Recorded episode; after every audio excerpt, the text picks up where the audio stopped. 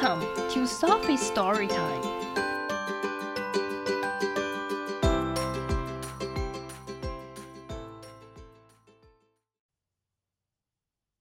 Today's story is Dear Zoo by Rod Campbell.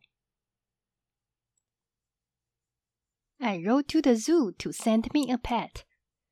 我写信给动物园，请他们送我一只宠物。They sent me an elephant. 他们送给我一只大象。He was too big.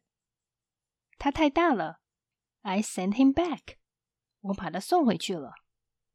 So they sent me a giraffe. 所以他们送给我一只长颈鹿。He was too tall. 他太高了。I sent him back. 我把他送回去了。So they sent me a lion. 所以他们送我一只狮子。He was too fierce. 他太凶猛了。I sent him back. 我把他送回去了。So they sent me a camel. 他们送来一只骆驼。He was too grumpy. 他脾气太糟了。I sent him back. 我把他送回去了。So they sent me a snake.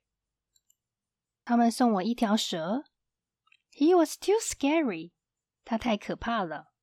I sent him back. 我把他送回去了。So they sent me a monkey. 他们送了我一只猴子。He was too naughty.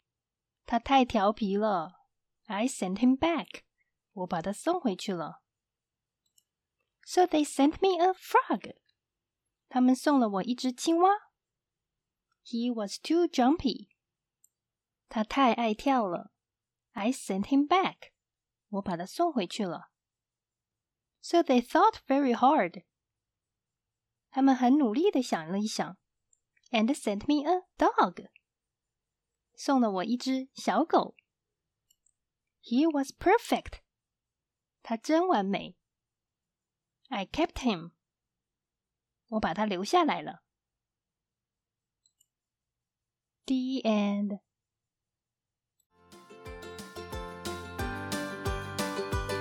You like the story, follow us and subscribe to our channel. Tell your friends too. Thank you and see you next time.